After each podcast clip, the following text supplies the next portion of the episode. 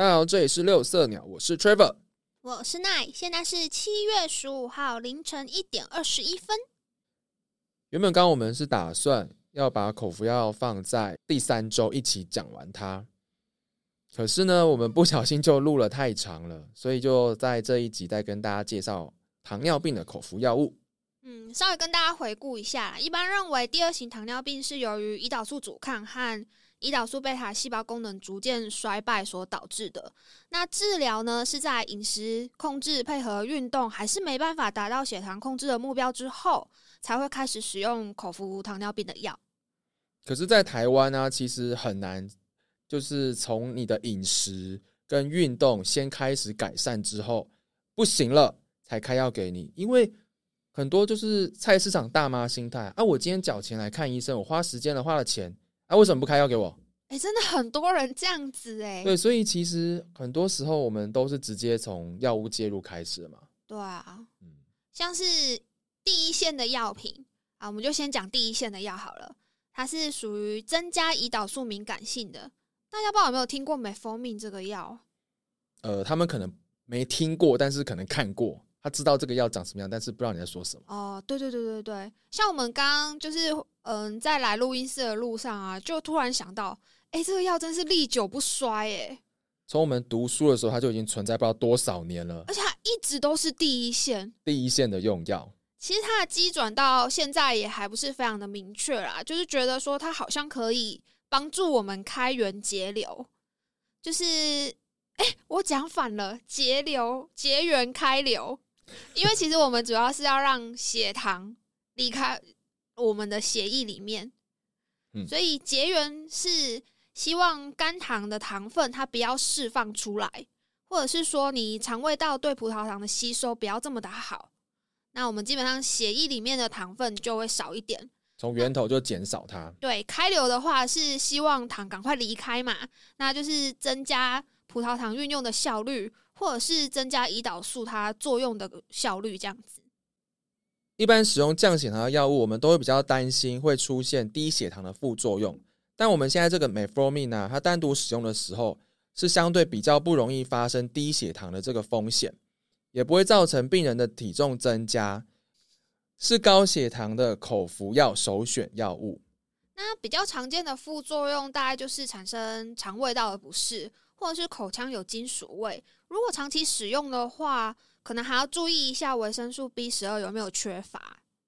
如果发生呕吐，或者是伴随有肌肉痉挛的腹痛、严重疲劳和全身都不舒服的时候呢，可能是乳酸中毒，那这个就要马上就医哦。这是比较严重的部分呐、嗯，接着是另一类增加胰岛素敏感性的药品，我们称为 TZD 类。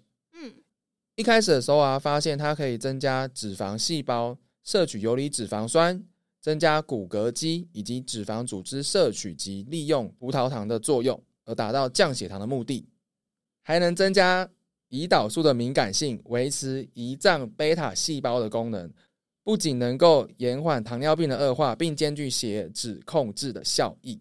可是它在盛行，就是刚刚出来的的时候盛行了好一阵子，之后因为会有可能啦，造成骨折、心血管疾病的风险，引起诸多的关注，就慢慢的跌落神坛。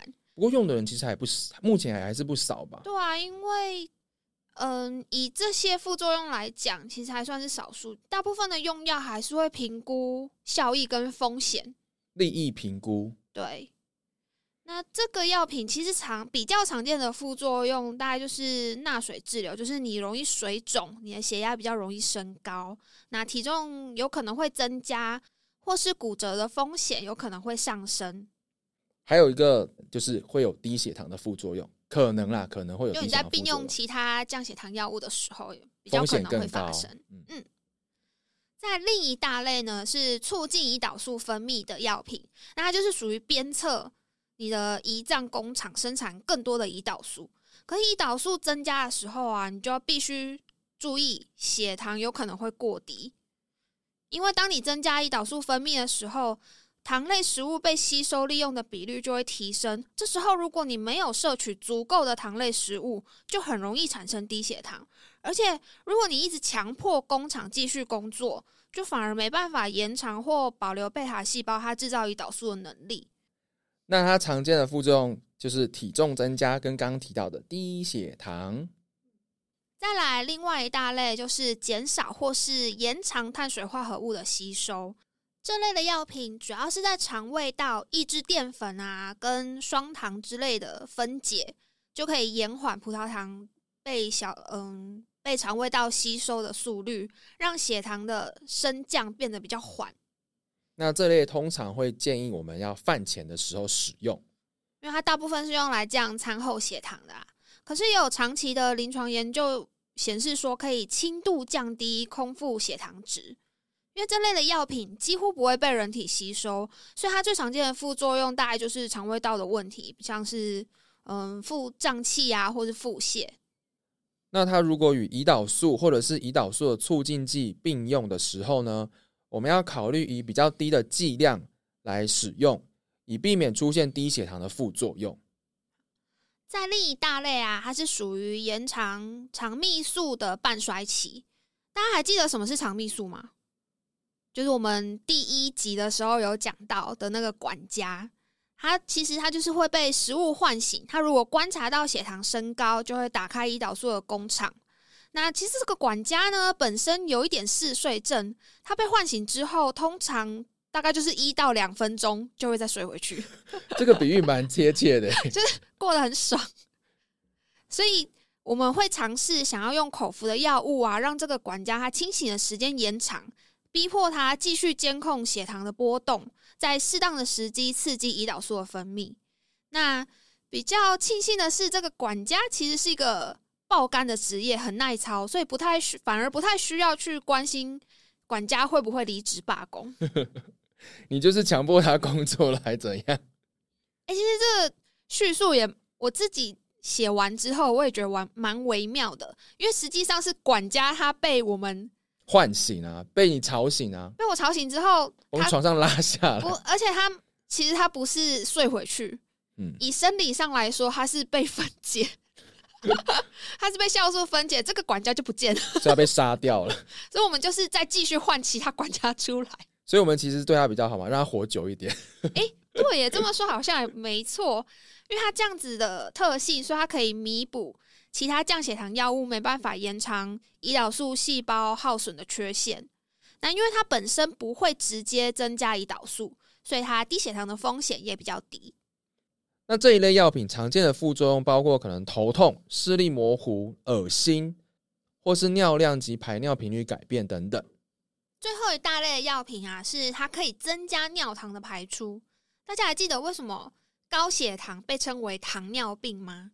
因为当你的血中含糖量过高，其实超过的那些糖啊，肾脏是没办法再回收的，所以就会有尿液排出。嗯，所以这些患者他们的尿液中可能就会含有葡萄糖，这就是糖尿病这个名称的由来。据说，据说我舅舅那时候确诊的时候，的确有不小心滴到旁边的尿，有吸引蚂蚁。你说聚集了一群一堆蚂蚁要来搬走那个 他的尿吗？对啊，所以他，但是我觉得最明显的，以我舅舅来说啊，他最明显的其实就是体重下降，就是不明原因体重变轻这样子。然后因为这个警讯跑去看诊，对对对，才确诊说哦有糖尿病这个样子。哎，不过尿尿中有糖吸引蚂蚁，我以前也听过，哎，只是没有真的碰过。我也不知道是不是真的啊！啊，他不跟你讲，我只是听他们说，应该就是真的吧？还骗你啊？干嘛？又没有钱，又没有钱赚啊！的确啊，也是家人，没什么好骗的吧？对啊。那这一类的药品啊，它就是借由抑制肾脏再吸收糖的作用，把大部分的糖借由尿液排出，所以我们血中的糖就会降低。那借由这个，把我们身体多余的糖分给排出体外的一个机转。我们还可以顺便减重。对啊，在台湾，第二型糖尿病患者他大概有超过半数体重都过重，然后有些药物或者是胰岛素还有可能让他的体重继续增加，所以这种能减重的降血糖药，在肝癌上面都会被画绿色。甚至有一些人根本就没有糖尿病，但是会自费购买这类的药物来吃，对吧？啊，当然还是要经过医师评估、啊，专业的评估，不可以自己随便乱买。可他现在的焦点反而不是在减重这个部分，是在他心血管保护的功能，它甚至可以延缓肾病变。之后发现的一个好处就对了，对啊，就是上市后做的那个。是第四期的临床呃第四期的药物试验，如果这边听不懂的话，可以去看我们呃可以去听我们的那个药物的诞生那一对集。那它在强大的保护肾脏作用这一部分，其实它是可以减少肾脏恶化及洗肾的几率。它研究出来大概有三成。哎，蛮高的耶。对啊，它这整个鸡爪，它是借由减少肾脏过滤的压力，它就可以避免肾过度的去做那个功嘛，然后降低蛋白尿，减少急性肾损伤所造成的肾伤害。一系列的努力下来啊，可以减少洗肾的几率。刚刚有提到，还有另外一个焦点就是心血管保护功能。在回溯性的研究发现啊，这一类的药物跟其他类的降血糖药物，在心血管疾病风险的回溯性研究比较起来之下呢，这一类的药物是有显著的差异。就是它是有办法保护好心血管的。虽然现在机转还是不太明朗，对对对，但有一个假说是利尿的假说，就他推测是由于这个药还有一点利尿的功能，降低血浆的容积和血压，进而再降低心脏的负担，达到心脏保护的效果。但是要注意哦，吃这一类的药物啊，我们平常要多补充水分，以避免出因为脱水而出现低血压的状况。可能的副作用包括姿态性低血压，或者是生殖器泌尿道的感染。那什么是姿态性低血压呢？例如说，我们坐着、蹲下或是躺下比较久的时间，如果你今天很大幅度、很快速的站起来，这种姿势大幅度的改变，可能会引起你短暂强烈的晕眩感，就会导致你突然失去平衡，可能会跌倒。那这跟平常我们说的低血压是不太一样的哦。因为它是源于姿态的改变。嗯，既然这一类药物有可能会有潜在的这个副作用，那大家在有一个姿势性改变的时候，尽量不要太大幅度，甚至是可以扶着东西起来。因为不用药，也有可能姿态性低血压。像我平常其实就有，我也会，呃，你也会哦。对啊，所以其实我蛮担心，我老了之后，如果我射物腺肥大需要吃药的话，我可能这个状况会变得更严重。选择很少。对对对对对对。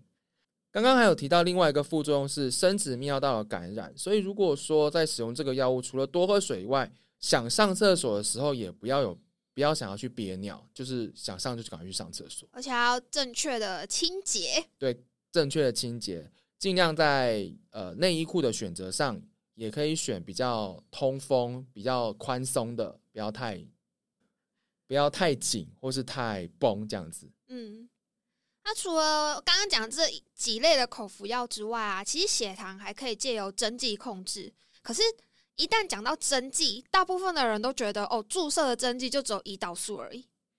因为他们的资讯没有 update。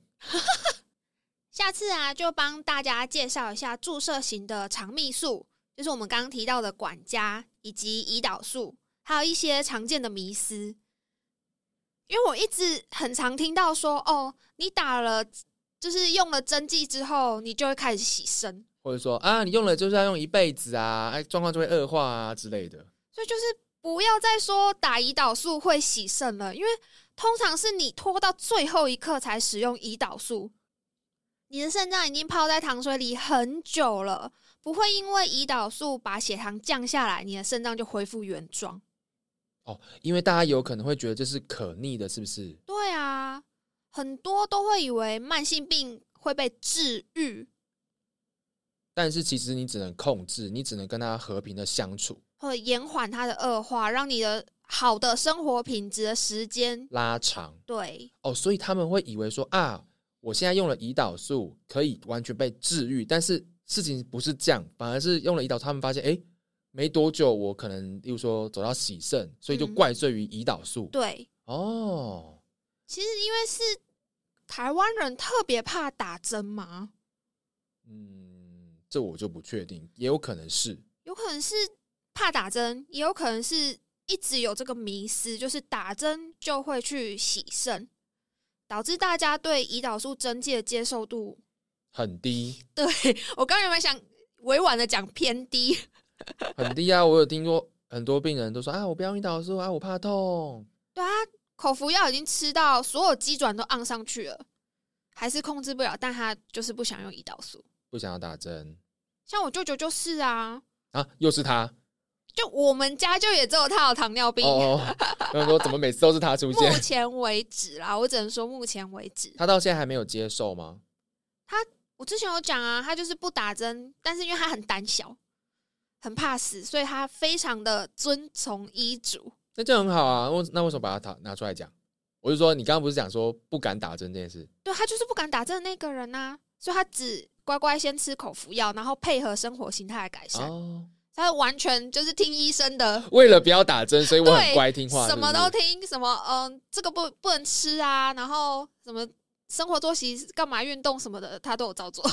然后也都控制的不错。对啊，现在就控制哦，制、那这样还不。错啊，OK 的啊。嗯，这一集因为都是在讲口服的降血糖药物，怕大家嗯可能会有点负荷过度，所以我们就尽量的精简它，也不要讲的太长。所以我想说，我们今天就说到这边就好了。嗯，那跟大家讲一下哦，就是我们提到这些药品啊，它的疗效或是副作用，不要觉得说，哎、那这个可以减重，我要跟我的医生说，我要改成这个。大家要知道，每个药品都有它存在的意义啊，医师会帮你做这个选择，也会有他的考量。不要觉得说哪个药特别好，哪个药特别不好，给我最好的药，绝对不会有一个最好的药，只有最适合你的药物真的哎，哇，你讲的好至理名言呢、啊！不是都这样教的吗？这样子教我也教病人啊，而且这也是事实啊。的确，我真的蛮呃蛮不喜欢听到病人跟我说啊哪个药最好，你给我那一个。我说啊，你觉得这如果这个药最好，那我们干嘛要弄进其他的药啊？那其他哇药干嘛就是？市面上就只要有这颗药不就好了吗？对啊，那不就是万灵丹，还要其他干嘛？我又讲到我永远记得，我记得的事情还蛮多的。就 某一次我在急诊发药的时候，那时候应该是流感的高峰期吧，哼，好几年前。人家听起来好像很老，就是 几年你前。的确不年轻了。反正那时候有一个外籍的病人哼，他们可能有点不太理解整个领药的流程啊，或者就是你要先去批价嘛，付完钱之后才来药局领药。他就直接拿着药单来药局跟我讲说：“我不管要多少钱，你给我那个最好的药。”我想说，我不就个流感而已，哪来的最好的药？那结果你怎么回答？哦，我就跟他讲说，医生已经帮你开最适合你的了，哦，那他可以接受吗？他不能接受，我要接受啊。那你不会想说，哎、你直接骗他说这就是最好的药了？因为有些人会想说啊，这样是最简单、最容易打发病人的，也不会来跟我撸。哦，可是他不一定是，他是最好的药吗？不，这不是重点，重点是他听了他觉得爽。哎、可是我觉得这样不太好哎、因为他下次或者是说他之后如果有类似的情况，就去吵说这我要最好的，哦，也对哈，对啊所以，我们还是只能讲，真的是实话，这是最适合你的药就给，他正确的目前最适合你的药。嗯，所以结论就是，大家如果对自己的药物啊的使用上有一些疑虑的话，可以理性的回去找医师做沟通讨论，不要因为看了一些片面的资讯，还是听了一些片面的说法，就觉得说啊，医师这样给我开是不是不对？我这样药是 OK 的吗？或是别人的比较好。对对对，不要有这种想法，是可以理性讨论，但是不可以自己妄自做结论这样子。嗯，那今天就这样子喽。好，我们有自己的 Instagram 跟 Facebook，有兴趣的人也可以追踪订阅哦。或是你有什么想跟我们说的话，想要听的话题，也可以顺便告诉我们。我是 Trevor，我是 Nine，，现在是七月十五号的凌晨两点二十四分。